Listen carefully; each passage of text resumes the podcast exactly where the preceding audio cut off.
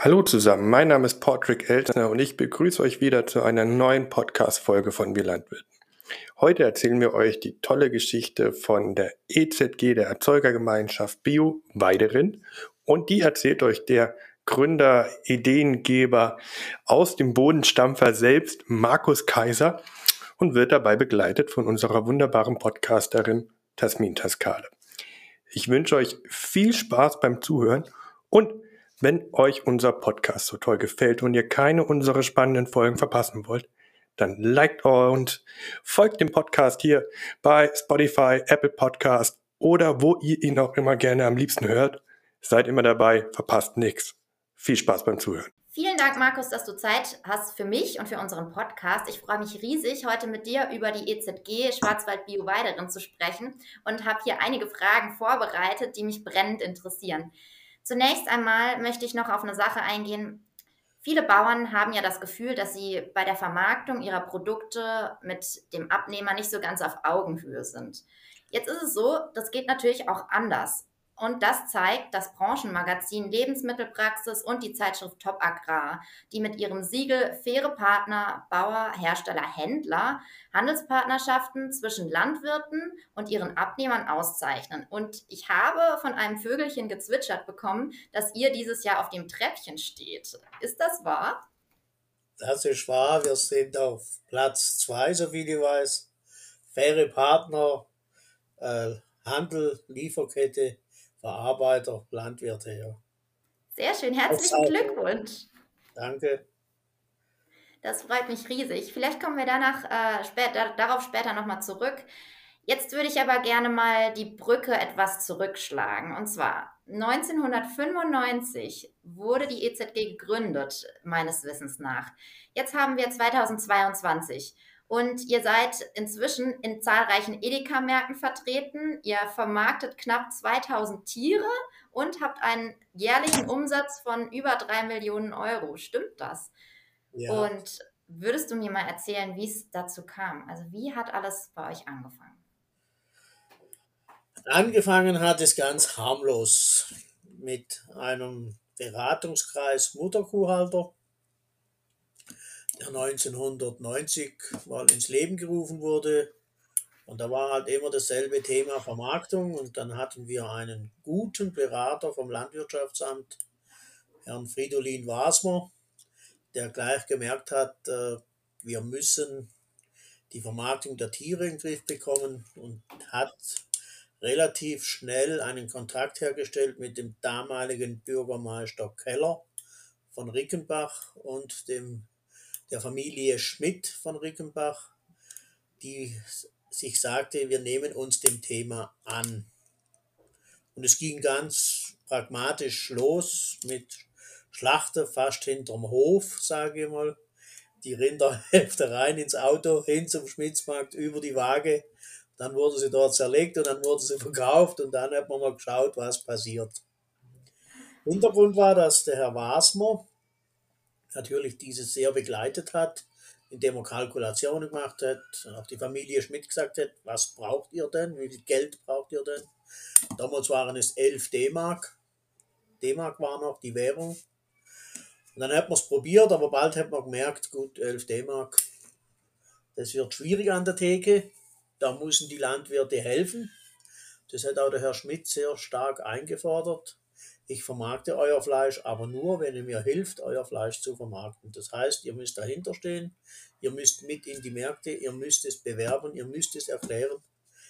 Das haben wir getan und einige Jahre später wurde das halt ein wenig zentralisiert. Dann wurde ein, ein Schlachthof gesucht, wie St. Blasien, da hat man dann geschlachtet.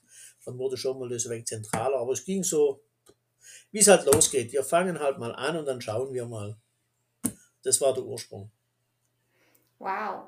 Und dann wart ihr erstmal bei den Schmitzmärkten drinne sozusagen, in der frische Theke. Jetzt ist ja. es aber so, inzwischen seid ihr ja nicht nur bei den Schmitzmärkten. Wenn man auf die Website der EZG Schwarzwald Bio Weiderind geht und schaut, wo es überall Schwarzwald Bio Weiderind zu kaufen gibt, die Liste ist ja fast, fast endlos. Wie ging es dann dann weiter von den Schmitzmärkten?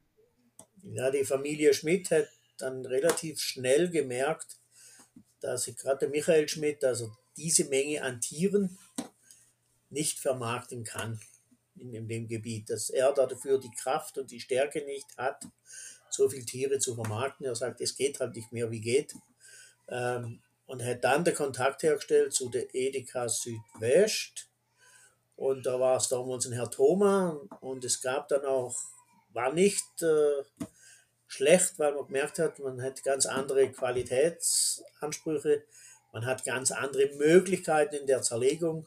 Es war einfach ein gewisses Know-how da, man hat ganz anderes Verteilerpotenzial über bestehende Logistik. Und ich sagte immer, äh, wir müssen das Fleisch zum Kunden bringen und nicht den Kunden zum Fleisch. Das wird zu kompliziert. Wir müssen rein in die Städte, aber wir müssen auch keine, das Rad nicht neu erfinden. Das ist schon rund. Wir müssen es nur nutzen. Man muss es praktisch ein wenig wuchten, dass es ein wenig runder, eleganter läuft. Das haben wir getan. Und dann ging es halt los mit dem nächsten Einzelhändler, mit dem nächsten, ja, was macht ihr da regional? Ja, könnt ihr mal mal probieren. Und da war aber schon Bio, war da schon so Grundvoraussetzung EU-Bio, weil man uns da gut abheben konnte von der restlichen Landwirtschaft. Man hat ja immer gehört, ihr macht alle Bio und wir machen das alles. Aber so richtige Siegel gab es halt noch nicht. Also die Betriebe uns waren schon 93 alle Bio zertifiziert. Und das war so der Weg. Er war eigentlich einfach und pragmatisch, so, was immer so meine Denke ist. Wir diskutieren 45 Minuten drum, wie es nicht geht. Weil man halt jetzt mal 10 Minuten überlegt, wie es funktionieren kann und dann ging es halt los.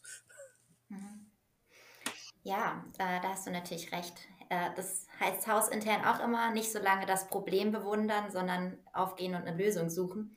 Ähm, das heißt im Grunde, du bist auch der Meinung, äh, Direktvermarktung ist nicht für jeden Betrieb die Lösung, sondern wir müssen auch mit dem Handel zusammenarbeiten und unsere Produkte an die Menschen bringen. Liege ich da richtig? Genau. Direktvermarktung. Direktvermarktung kann eine Lösung sein. Aber eine Direktvermarktung ist sehr stark standortabhängig und ist sehr stark personenabhängig. Ich meine, wir sind ja nichts anderes wie Direktvermarkter. Das darf man ja nicht vergessen. Wir machen das ja nur im XXL-Format. Also uns war von Anfang an wichtig, dass der Landwirt stets hinter seinem Produkt stehen muss bis in die Theke. Also es war immer bekannt, welcher Betrieb das schlachtet. Es war immer bekannt, welcher Betrieb es verkauft. Und es war von Anfang an die Grundvoraussetzung, der Landwirt schreibt die Rechnung an die Edeka. Die wird nie geschrieben als eine Erzeugergemeinschaft. Die kauft kein Vieh, die verkauft kein Vieh. Es verkauft immer der Landwirt direkt. Mhm. Du hast jetzt gerade die Theke angesprochen. Ähm, könntest du vielleicht mal darlegen, wie das System genau funktioniert? Vom Rind, vom Landwirt bis in die Theke. Ha, das System funktioniert ganz einfach. Der Landwirt hält seine Rinder, er meldet die frühzeitig bei der Erzeugergemeinschaft an, wie viele Tiere das er hat. Das ist ein existenzieller Grundstein, dass das früh passiert, damit der Handel weiß, wann welche Tiere kommen damit man auch abstimmen kann, wann kann man überhaupt welche Tiere absetzen. Spannend Sommer, spannend Weihnachten, ganz andere Zyklen wie in der Landwirtschaft. Und dann geht es relativ einfach vonstatten. Edeka ruft an, sagt, wir brauchen 30 Tiere. Die Geschäftsstelle organisiert diese 30 Tiere, organisiert den Transport, organisiert am Schlachthof, wo welche Tiere geliefert werden und macht am Ende, wenn die Abrechnung da ist, gesammelt für die Landwirte die Abrechnung. Nach der Schlachtung geht das Tier in den Zerlegebetrieb. Dort wird es zerlegt und dann geht es in die Edeka Logistik rein und von dort wird es verteilt. Das Spannende an der Vermarktung war keine Einzelteile. Also Edeka Südwest kann nur ganze Tiere kaufen, weil die Frage war ja immer, können wir Hinterviertel, Vorderviertel das Edle halt bekommen, oder? Ja, da muss man halt mal deutlich sagen, wir können keine halbe Tiere auf die Weide schicken, die fliegen um.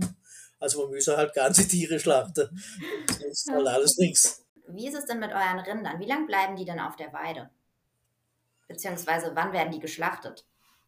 Die Rinder werden geschlachtet, die weiblichen mit 24 Monaten, die männlichen mit 22 Monaten und die Ochsen mit 32 Monaten. Das ist aber jetzt entstanden aus der Historie. Früher war es das klassische Kalbfleisch, aber es wurde halt eine ethische Frage und dann musste man halt oder wollte man halt reagieren, weil Kalbfleisch in Deutschland schwierig zum Vermarkten ist, das ist ethisch. Also haben wir gesagt, dann machen wir halt diese Doppelnutzung. Wir lassen die Rinder nochmal auf die Weide und nutzen dann das Potenzial Gras, das ja sonst für die menschliche Ernährung nicht zur Verfügung steht, und machen den Schlachtkörper fertig, lassen das Tier auswachsen, damit es auch äh, von der Kostenseite her natürlich äh, sinnvoller ist, äh, eine höhere Ausbeute am Tier zu erzielen und eine gleichbleibendere Qualität hinzubekommen. Die Tiere sind grundsätzlich auf der Weide, wann immer es geht. Und im Moment nur die letzten drei Monate im Sommer dürfen sie im Stall verbringen, wo sie dann auch etwas veredelt werden, aber wo sie auch bereitstehen, um den Markt abzudecken, der ja wöchentlich frisch bestellt wird, am Montag und am Donnerstag geschlachtet wird damit die Tiere praktisch dann von dort gehen. Tiere, die später zur Vermarktung anstehen, erst im September, die sind jetzt noch auf der Weide. Es dreht sich nur um diese drei Monate, wo sie letzten Endes im Sommer praktisch so im Warteraum sind. Und da wir im Schwarzwald die Weide sechs bis acht Kilometer weg haben, kann man da nicht jede Woche hochspringen, weil die lachen einen dann auch herzlich an und sagen, ja, wir gehen unseren Weg, geh du deinen Weg. Passt. Ja, das kann ich nachvollziehen. Eure Rinder weiden nämlich ganz schön weit oben, äh, über 1000 Meter zum Teil. Ja, 1200 bis wow. 1300. Die schnuppern ja, ja, richtig Höhenluft, das ist schön. Und wo werden dann eure Rinder denn geschlachtet? Die werden geschlachtet in Waldshut oder in Freiburg, im Schlachthof der Firma Färber. Die müssen EU-zertifiziert sein meinen, in Waldshut eigens einen Wartebereich eingebaut. Also, dass die Tiere nicht vermischt werden, nicht zusammengetrieben werden, wird das alles organisiert. Jeder Betrieb weiß, wann er anliefern kann. Und diese zwei Schlachthöfe schlachten und danach geht es in die Zerlegung. Und auf jedem Stück Fleisch von der EZG Schwarzwald Bio Weiderind kann man ja nachlesen, woher das Tier kommt. Stimmt das? Ja, wir haben im Moment noch eine Einzeltierzerlegung und äh, ob wir die beibehalten oder nicht, das wird sich zeigen. Auch bei uns sind natürlich die gewisse Aufgaben zu erfüllen, wie man die Kosten in den Griff kriegt. Und ob es jetzt noch eine Einzeltierzerlegung sein muss oder ob der Name, Begriff Schwarzwald Bio Weiderind, ich denke im Moment, dass die Betriebe so eine Strahlkraft haben, das Logo hat, es wird, denke ich, eher weniger in Zukunft noch im Betrieb nachgefragt werden. Es ist wichtig, dass, äh, dass er in der Organisation unter dieser Dachmarke vermarktet. Aber das wird sich zeigen. Aktuell haben wir noch eine Einzeltierzerlegung. Und für den Anfang war es dann wahrscheinlich schon wichtig zu sagen, schaut Leute, hier von dem Betrieb kommt das Tier, einfach auch für die Transparenz ähm, eurer Marke, oder? Es war alles wichtig. Äh, Regionalvermarktung, das war das Spannende beim Bio, ein Direktvermarkter. In dem Sinn, der Regionalvermarkter, der braucht eigentlich gar kein Zertifikat. Muss man klar und deutlich sagen. Der ist bekannt, der macht es mit seinem Gesicht, der macht es mit seinem Namen. So ein Zertifikat oder so ein Nachweis oder so eine Durchsicht, die wird erst interessant, wenn du in Städte gehst, wo du als Betrieb anonym bist. Da musst du einfach irgendwie belegen, dass dein Betrieb kontrolliert und dass er überwacht oder betreut wird. Aber so ums Haus rum sage ich, da laufe ich durch den Stall durch und entweder ihnen gefällt mein Gesicht und meine Philosophie oder sie gefällt ihnen nicht und das entscheidet, ob sie kaufen oder nicht. Aber je also größer ihr passt euch, oh entschuldige Markus. ihr passt euch also so ein bisschen auch dem städtischen Publikum und den Verbrauchern an, dass ihr sagt, wir müssen hier Wege finden, um die Nähe auch wieder hinzubekommen oder? Ja, wir hören eigentlich nur zu. Wir hören nur zu, was wird so gewünscht, was wird so erfordert, versuchen es umzusetzen. Wir waren zum Beispiel sehr, sehr lange nur EU-Bio, ganz einfach, ganz schlicht, aber hörten schon, dass Bioland, Demeter, Naturland immer wenn so in wenn so im Unterton so Bioland Qualität, also hat man sich dann entschlossen, man geht zu einem Verband, damit es nochmal eine Dachmarke hat. War nicht ganz einfach, war also wirklich schwierig, auch die Kosten unterzubringen, weil die Gebühren sind nicht unerheblich. Und da musste man dann schon mal ein wenig deutlich äh, verhandeln, sage ich. Wir haben es hingekriegt, es passt. Aber es war ganz klar, es kam einen Aufschlag aufs, auf den Fleischpreis drauf, der nicht beim Landwirt ankam, der rein nötig war, um diese Transparenz sicherzustellen. Hm. Und wenn jetzt ein Betrieb bei euch Mitglied werden möchte, was für Auflagen muss der Betrieb dann erfüllen und welchen Weg hat er zu gehen? Als erstes muss er halt mal anrufen, dass er Mitglied werden will. Das ist schon mal das Wichtigste. Das ist oft, haben wir das Problem, dass komischerweise irgendwann halten sie die Rinder und irgendwann sind sie fertig und dann nehmen sie die Hörer in die Hand und sagen, wir hätten da Rinder zum Verkaufen. Das geht nicht, das muss man deutlich sagen. Das erste ist schon mal ein Anruf. Können wir, wollen wir, sollen wir? Und dann verlangen wir eigentlich als allererstes mal einen Betriebscheck, weil wir auch festgestellt haben, es gibt Betriebe, die haben einen großen Wunsch, die sehen das sehr offen und dann dieser Betriebscheck, der öffnet dann mal andere Türen. Wir haben auch Betriebe gehabt, da wird auch die familiäre Geschichte ein wenig angeschaut. Passt es überhaupt? Wir hatten Betriebe, der Mann wollte einen Stall bauen, da bin ich ganz ehrlich, die Frau sagte klipp und klar, ohne bös, sie kann das nicht leisten mit der Geburt, sie kann das nicht leisten mit der Arbeit, ihr Mann sei außer Haus tätig und am Ende ist sie zu Hause, muss das tun. Und dann hat man für sie halt ein Konzept entwickelt, wo man gesagt hat, das geht nicht, aber das könnte funktionieren. Das Ende vom Lied war, dass er keinen Stall baut hat, dass er eine Kooperation gemacht hat mit einem anderen Betrieb und dass er jetzt trotzdem zufrieden ist. Dann geht die Verbandsberaterin hin. Also wir haben eine eigene Beratung in der Erzeugergemeinschaft, eine eingestellte Person von Naturland und EZG. Die schaut sich das mal an, hat er die Flächen, hat er das. Es gibt auch Betriebe, die es geografisch nicht leisten können, diese Qualität, die wir fordern, zu halten, zu machen. Und denen muss man halt dann sagen, bis hier geht es bei dir, bis hier geht es auch mit der Kraft von dir, aber ab diesem Zeitpunkt muss das Tier auf einen anderen Betrieb, der es dann fertig machen kann. Das klappt im Moment ganz gut, aber das Ganze steht und fällt natürlich im Hintergrund, dass wir Betriebe, sage mal, leer bekommen, um Platz zu schaffen, dass wir Betriebe äh, lenken können, damit es auch reibungslos abläuft. Und da ist halt diese enge Zusammenarbeit zwischen Geschäftsstelle und Edeka sehr, sehr wichtig, weil nur wenn hinten das Tier abfließt, kann man von vorne auffüllen. Wenn's, wenn er vermarkten will im August, dann müssen mir sagen, du musst was tun. August ist ruhig, Ferienzeit, Urlaubszeit, da brauchen wir die Hälfte der Tiere. Du musst halt deinen Betrieb so einstellen, damit sie dann kommen. Aber bis jetzt hat es immer funktioniert. Wow. Das heißt, man sollte im Grunde nicht einfach drauf losproduzieren, auch wenn man plant, irgendwie bei der EZG Mitglied zu werden, sondern erstmal sich schlau machen, zum Hörer greifen, erstmal anrufen und sich kundig machen. Und ähm, ja, man sollte die Kette sozusagen vom Ende her denken. Ja, meistens sind es ja auch ganz andere, sagen wir mal, ganz andere Vorgehensweise. Wenn jetzt ein Betrieb, der umstellen möchte auf Bio, der kann ja frühestens in zwei Jahren liefern. Er hat ja zwei Jahre Umstellungszeit. Also das heißt, er muss ja erstmal diese Voraussetzung schaffen. Er muss sich erstmal entscheiden, ich tue es. Wenn er das gemacht hat, dann muss er erstmal ein, ein, ein, ein umsteigen ins Öko. Und dann braucht er zwei Jahre. Das heißt ja für uns, die Tiere kommen nicht nächstes Jahr, sondern die kommen erst 2025. Man hat mit der Edeka mal geredet, wie, wo kommen wir her, wo wollen wir hin. Dann hieß es ja, zweieinhalbtausend Tiere trauen wir uns zu. Und da mussten wir mal sehr deutlich sagen, können wir tun 2024.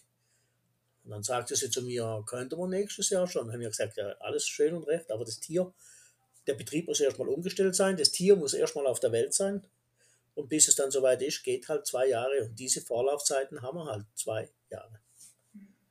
Und das muss man sich bewusst sein. Du hast jetzt vorhin gesagt, ihr habt eine Naturlandberatung. Ähm, ist es dann trotzdem auch möglich, dass ein Betrieb einem anderen Bioverband zugehörig ist? Also wir schreiben keinen Verband vor. Also uns ist das egal, ob er Bioland ist, Demeter oder Naturland ist.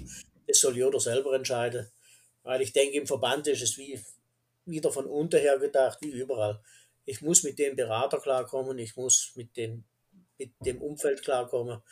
Dem einen gefällt Bioland besser, dem anderen gefällt Demeter besser und dem nächsten gefällt Naturland besser. Das muss er entscheiden. Er muss am Ende mit den Menschen zusammenarbeiten, er muss die Lösungen finden. Das geht uns nichts an. Und ich habe noch gesehen, ihr seid ja Biozeichen Baden-Württemberg zertifiziert. Ist ja. das auch eine Anforderung, die jeder Betrieb dann zu erfüllen hat? Hat jeder zu erfüllen, ja. Also es muss, das Rind muss aus Baden-Württemberg stammen. Es muss äh, die Bio-BW-Vorgaben erfüllen. Aber wer im Verband ist, war es noch nie ein Problem. Sehr schön. Jetzt hast du vorhin die Kosten angesprochen. Ich würde aber auch mal gerne eine Frage zum Preis stellen. Wie sieht es denn bei euch derzeit preislich aus? Was für einen Auszahlungspreis bekommt ihr? Über Preise redet man nicht gern. Also wir haben, formulier es mal so, wir haben einen guten Auszahlungspreis, der aktuell bei ca. 5,90 Euro liegt. Aber wir haben ja den Unterschied, dass wir nicht am Markt hängen. Also wir hängen an keiner Notierung von der Bauernzeitung, wir hängen an keiner Notierung von irgendwelchem Fleischmarkt, sondern wir haben einen eigenen Preis. Heißt im Umkehreffekt, wenn der Preis nach unten geht, dann haben wir einen Fixpreis, wo er nicht runtergeht. Heißt aber auf die andere Seite, das, was die letzten vier Wochen passiert ist mit den Preisen, dass wir da natürlich nicht immer so schnell reagieren, weil wir ja in schlechten Zeiten gute Preise haben. Da muss man auch mal die andere Seite in guten Zeiten etwas lassen. Und man darf ja nicht vergessen, das Fleisch, das an Ostern in die Theke kam, das wurde ja im drei Wochen vorher schon geschlachtet. Und somit hätte man ja müssen auch dem Handel etwas sagen, also erst wenn das Fleisch verkauft wird. Aber wir haben jetzt die Verhandlungen geführt, wir haben einen guten Preis, der stabil ist, der losgelöst ist vom Markt und der für alles gleich ist, egal ob männlich, weiblich, Ochse. Also der Betrieb hat da keine Unterschiede und wir haben bewusst, bewusst die R2-Qualität das ist eine gute Qualität. Es gibt ja eine Fleischklassifizierung. Da haben wir den höchsten Preis bei R2, um dem Landwirt die Natürlichkeit zu äh, lassen und keine volle intensive Endmasch, sondern er soll seine Landwirtschaft normal machen. Aber es braucht halt eine Grundqualität, um am Markt zu bestehen. Aber man kann stolz sein mit etwas Beratung, mit etwas Toleranz und mit etwas Bewegung im Stall, dass man sagt, wir probieren es mal aus, haben wir über 90 Prozent der Betriebe in dieser guten Qualität und in einer relativ konstanten Qualität. Also das ist schon Meisterleistung der Betriebe, wenn man überlegt, dass die Orte, wo die Rinder sind, vom Feldberg bis in die Ortenau, also vom Top-Ackerbaustandort bis hin zum Grünlandstandort, wo man eigentlich keine Kuh mehr ernähren kann, laut wissenschaftlichen Arbeit und wir haben es geschafft, dass trotzdem eine gleichbleibende Qualität kommt. Da kann man schon sagen, da machen die Landwirte schon beeindruckendes. Das sind die Betriebe, das ist nicht die EZG, das ist ein Teil, ist die Beratung, die eben sagt, das geht, das geht nicht. Aber am Ende sind es die Landwirte unter drin, die das umsetzen mit ihrer täglichen Arbeit. Und da muss man schon Respekt zollen. Auf jeden Fall. Wenn das Rind geschlachtet ist, damit hört es ja aber ja nicht auf. Also die Arbeit der Landwirte ähm, rund um das Tier und das Rind, das ist wirklich beeindruckend. Aber es geht ja dann auch noch weiter. Wie läuft denn eure Vermarktung ab mit den Schmitzmärkten oder mit Edeka? Wie ist da die Zusammenarbeit? Sie ist halt wie sie ist, sage ich mal. Äh, auch dort Klar ist, dass wir natürlich aktiv in das Marketing eingreifen. Also die Erzeugergemeinschaft hätte eigene Homepage.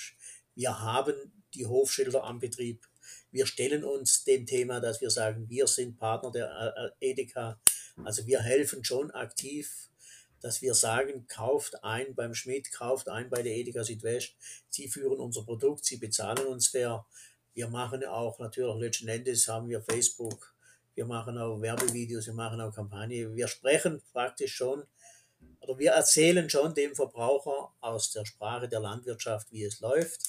Wir erklären auch viel, warum, weshalb, wieso. Und ich glaube, das ist sehr, sehr wichtig. Aber das macht ja jeder Direktvermarkter in seinem Laden jeden Tag. Erzählt er, warum er das so macht, wie er das so macht. Wir machen das nur etwas größer, etwas breiter. Ich habe jetzt gesehen, auch äh, auf der Instagram-Seite von Edeka Schmitzmärkten gibt es jetzt auch ein ganz neues Format, die Südschwarzwälder Home Stories. Da seid ihr ja auch vertreten. Das finde ich super spannend, weil da kann man wirklich mal in so einem kleinen ähm, ja, Acht-Augen-Gespräch äh, mal mitbekommen, was leisten eigentlich die EZG-Landwirte, wer steckt da dahinter und so weiter. Ähm, das ist ja wirklich wahnsinnig viel Engagement, das ihr da leistet, in meinen Augen. Aber wieso ist es denn wichtig, dass sich Landwirte in dem Bereich aktiv zeigen und in der Vermarktung engagieren? Wieso ist es wichtig? Gute Frage. Wieso fährt äh, der Verkäufer von Mercedes einen Mercedes und keinen VW? Es ist unser Produkt, da muss man sich immer klar sein. Es sind unsere Produkte, es ist unsere Milch, es ist unser Fleisch und um unser Produkt sollten wir uns auch kümmern und es auch vertreten, dass unser Produkt gut ist und es nicht immer in andere Hände geben. Die Landwirtschaft kommt aus einer, aus einer Situation heraus, die ich meine, die sie sich vielleicht auch selbst geschuldet hat, aus dieser Art Abliefermentalität. Ich produziere, produziere halt mal was, was mir so gefällt der eine macht Milch, man hat sich aber nicht so richtig den Markt dahinter angeschaut. Gibt es überhaupt einen Markt? Äh, und jetzt ist man halt mal aktiv reingegangen und hat gesagt, was produziere ich? Lässt sich das verkaufen? Wie lässt sich das verkaufen? Aber es ist mein Fleisch, es ist mein Produkt und für mein Produkt muss ich auch einstehen. Das ist mein Wort.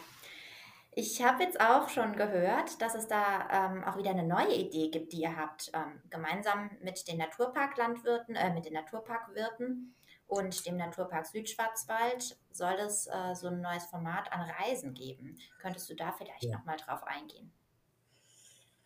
Es soll, es gibt eine Kooperation mit Naturparkwirten über die Belieferung des Fleisches. Auch hier wurde mit den Naturparkwirten gesprochen auch hier wurde nur zugehört, was sind eure Wünsche, was können wir. Und so hat man die letzten Jahre ein System entwickelt, dass die Naturparkwirte sagen, wir brauchen einen eigenen Bestellweg, wir brauchen äh, kurze Wege, wir müssen relativ wöchentlich reagieren. Aber was wir auch brauchen, ist eine ganzjährige Mengenverfügbarkeit.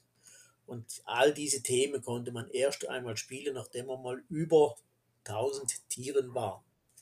Das muss man sich mal klar halten, weil einfach eine gewisse Menge dahinter steht und hat jetzt versucht, für die Naturparkwirte eine eigene Linie zu kreieren, wo es bestimmte Teile, die es nicht äh, im Handel gibt, aber auch nicht die einfachen Teile, also wie äh, Steak, Filet, die gibt es nicht, sondern es gibt schon die Teile, wo sich auch ein Wirt profilieren kann, indem er das noch kochen kann. Wer findet noch eine Rinderroulade? Wer findet ein Flanksteak? Wer findet äh, einen Burger in, einer, in einem Gastronomiebetrieb? Äh, also das zeigt am Ende auch, er muss eigentlich kochen können, um diese Teile zu veredeln. Er muss es gut können und sie machen es auch gut. Und jetzt gibt es eine eigene Linie Schwarzwald Bio weiterhin, wo man auf die Logistik von Edeka Food Service geklickt hat weil die die Gastronomie beliefern und die können das ganz normal bestellen, wie sie alles andere bestellen, EAN-Code, Klick und dann läuft's. Das wird sich noch entwickeln. Die Naturparkwirte haben sich zugetraut, 200 Tiere so jährlich zu vermarkten. Ich denke, es wird noch eine Zeit brauchen, bis sich das eingespielt hat, weil auch in der Gastronomie klar war, dass Corona und jetzt die wirtschaftliche Lage, das ist auch für die Gastronomie nicht einfach. Da braucht man ein wenig Geduld, aber Geduld ist, ist halt so.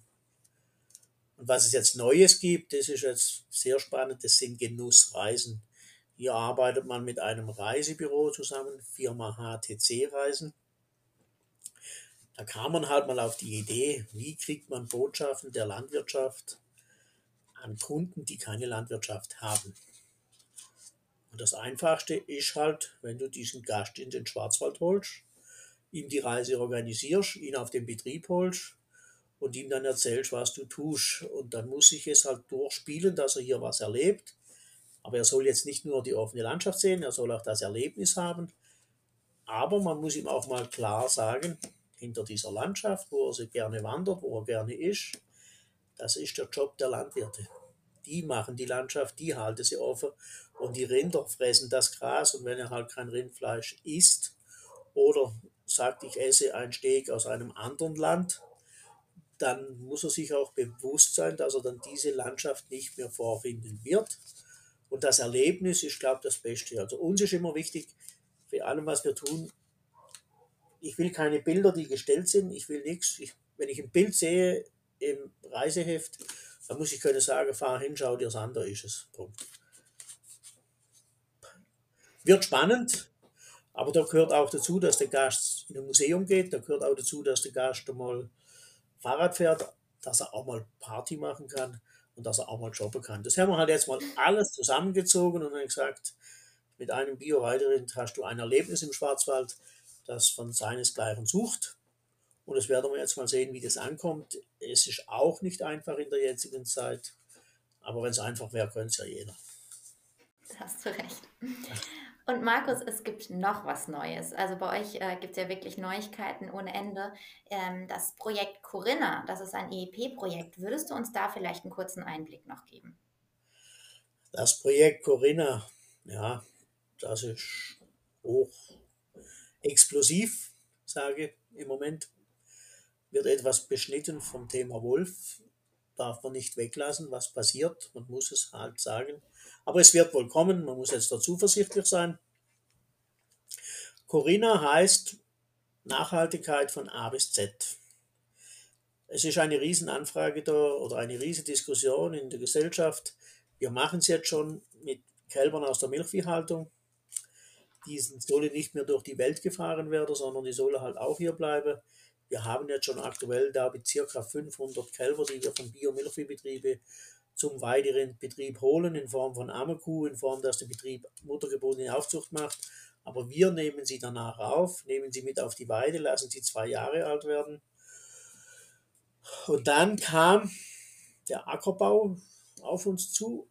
Die sagten, wir werden in Zukunft ein Problem bekommen, dass uns die Humusgehalte verschwinden und wir diesen Düngerzukauf nicht mehr leisten können. Wenn wir aber unser Kleegras, das für den Ackerbau nötig ist, an Rinder verfüttern könnten über den Winter, dann hätten wir ja den Mist, dann hätten wir ja die Tiere, also die Stallbaukosten wäre weg bei uns oben, die teuren. Aber wir haben nicht die Flächen zum Beweiden im Sommer, weil da sind unsere Ackerbaustandorte ganz einfach gesagt zu wertvoll. Das können wir hier und jetzt soll es halt ein Projekt geben, wo man prüft, dass der Ackerbaubetrieb seinen Humusausbau über Festmischt, Stroh, Einstreu und über die Verfütterung vom Kleegras und man versucht jetzt bei uns im Schwarzwald dann über die Beweidung die Fläche offen zu halten und am Ende die Tiere in diese Qualität zu bekommen, damit sie vermarktbar sind. Wird spannend, aber ich sage es jetzt mal kurz und pragmatisch, auch der Vegetarier wird nicht überleben ohne Rinder. Wenn noch keiner Humus mehr da ist, also die Betriebe sagen, wir brauchen irgendwas Nährstoffmäßiges und da bietet sich halt die Kreislaufwirtschaft am besten an. Und jetzt gibt es halt eine Standortverlagerung. Er kriegt seinen Festmisch für seine Böden, hat seinen Humusaufbau und hat vor allen Dingen seinen Wasserspeicher. Wir im Schwarzwald versprechen uns eine Kostensenkung der Baukosten, weil die Tiere über den Winter versorgt sind. Und im Sommer haben wir die Weideflächen, um diese Tiere unterzubringen. Wie sich das entwickelt, werden wir nach dem Projekt sehen. Was die Kosten machen, werden wir aussehen. Aber ich denke, es kann funktionieren, wenn jeder sich in seiner Sparte damit identifizieren kann. Aber wird interessant. Von unserer Seite kann ich sagen, wir bringen 500 Tiere bis jetzt schon unter aus der Milchviehhaltung in guter Qualität. Also die, die, die Schlachtgewichte sind sehr gut, alle um die 300, 320 Kilo, alle in der guten Klassifizierung. Die Betriebe kreuzen die Tiere ein. Die eine, die dabei sind, ziehen weniger Rinder nach und sagen, wir machen jetzt die Kreuzung für das Bio-Weiderind. Die Kälber kommen, aber hier ist auch wieder die Schnittstelle wichtig für den Milchviehbetrieb. Er muss das Tier drei Monate auf seinem Betrieb halten und dann muss er wissen, dass es nach drei Monaten zum nächsten Betrieb geht.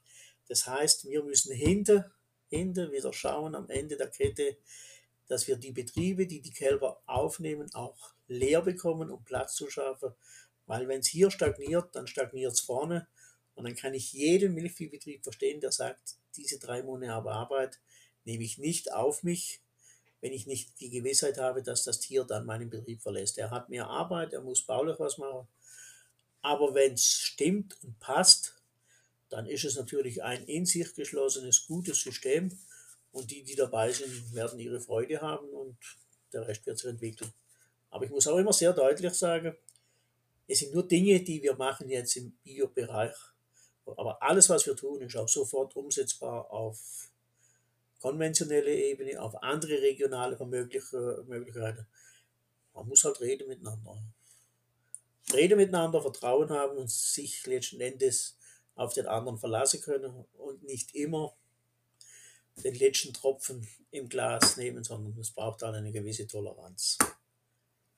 Das war ein sehr, sehr schönes Schlusswort. Vielen Dank, Markus. Wenn ihr da draußen mehr über die EZG und ihr System erfahren möchtet, dann könnt ihr gerne auf die Website gehen, der Erzeugergemeinschaft Schwarzwald Bio Weiderind, oder eben auch auf den Instagram-Kanal der Schmitzmärkte, Edeka Schmitzmärkte. Da findet ihr tolle Videos. Schaut es euch einfach mal an. Es ist wirklich total interessant zu sehen. Ja, und ich bedanke mich für das super spannende Gespräch und wünsche allen in die Runde noch einen schönen Tag.